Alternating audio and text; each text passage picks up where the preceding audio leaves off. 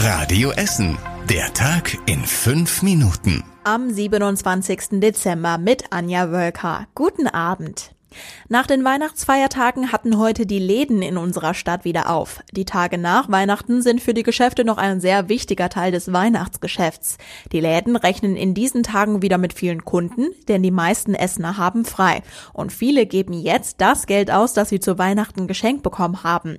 Außerdem lösen viele geschenkte Gutscheine ein, sagt Marc Heistermann vom Einzelhandelsverband. Es sind Gutscheine in einem erheblichen Volumen verschenkt worden. Man schätzt, äh, es wird ein Umsatzvolumen von rund drei Milliarden Euro gewesen sein. Und da werden viele sicherlich nicht abwarten wollen, diese jetzt auch einzulösen. Dementsprechend ist der Handel darauf vorbereitet und die Läden sind auf. Weil immer mehr Gutscheine verschenkt werden, werden auch immer weniger Geschenke umgetauscht, sagt der Einzelhandelsverband. Gutscheine waren dieses Jahr das beliebteste Weihnachtsgeschenk der Essener. Beliebt waren aber auch Elektronik, Spielzeug, Bücher und Kosmetik.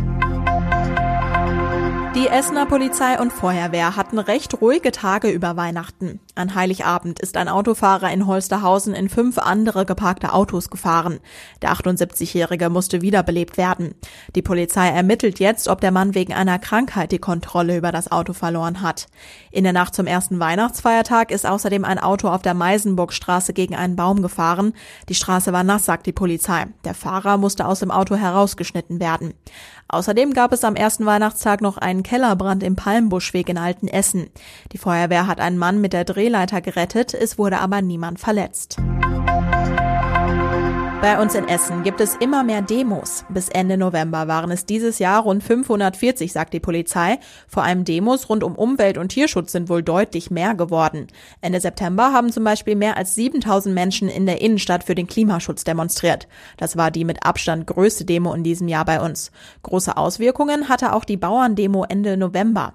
Rund 800 Traktoren haben da rund um den Berthold-Beitz Boulevard für ein Verkehrschaos gesorgt.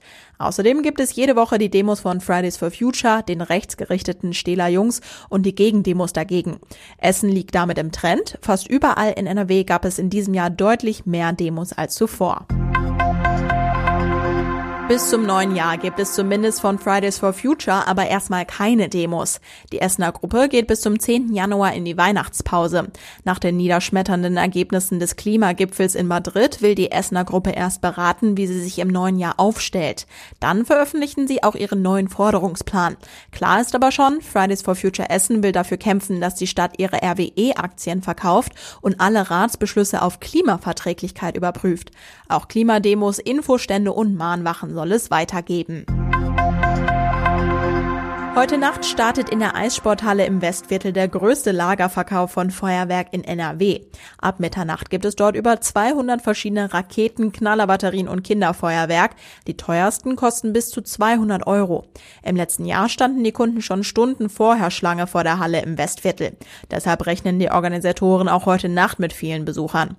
Besonders beliebt sind Batterien, die lange brennen, sagt einer der Organisatoren. Knaller würden dagegen immer weniger gekauft.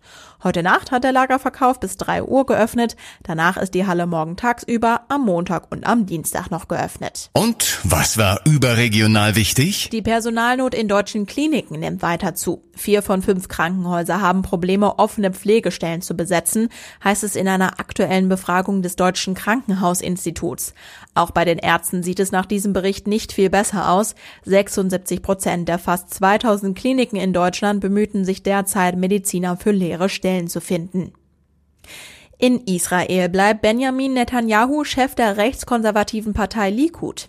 Alle Mitglieder der Partei durften darüber abstimmen. Netanyahu ist damit auch wieder Spitzenkandidat für die nächste Wahl im März. Und zum Schluss der Blick aufs Wetter. In der Nacht wird es etwas kälter mit Tiefstwerten bis zu minus drei Grad und leichtem Frost. Am Samstag gibt es dann einen Mix aus Sonne und Wolken. Es bleibt aber trocken bei Höchsttemperaturen zwischen zwei und vier Grad.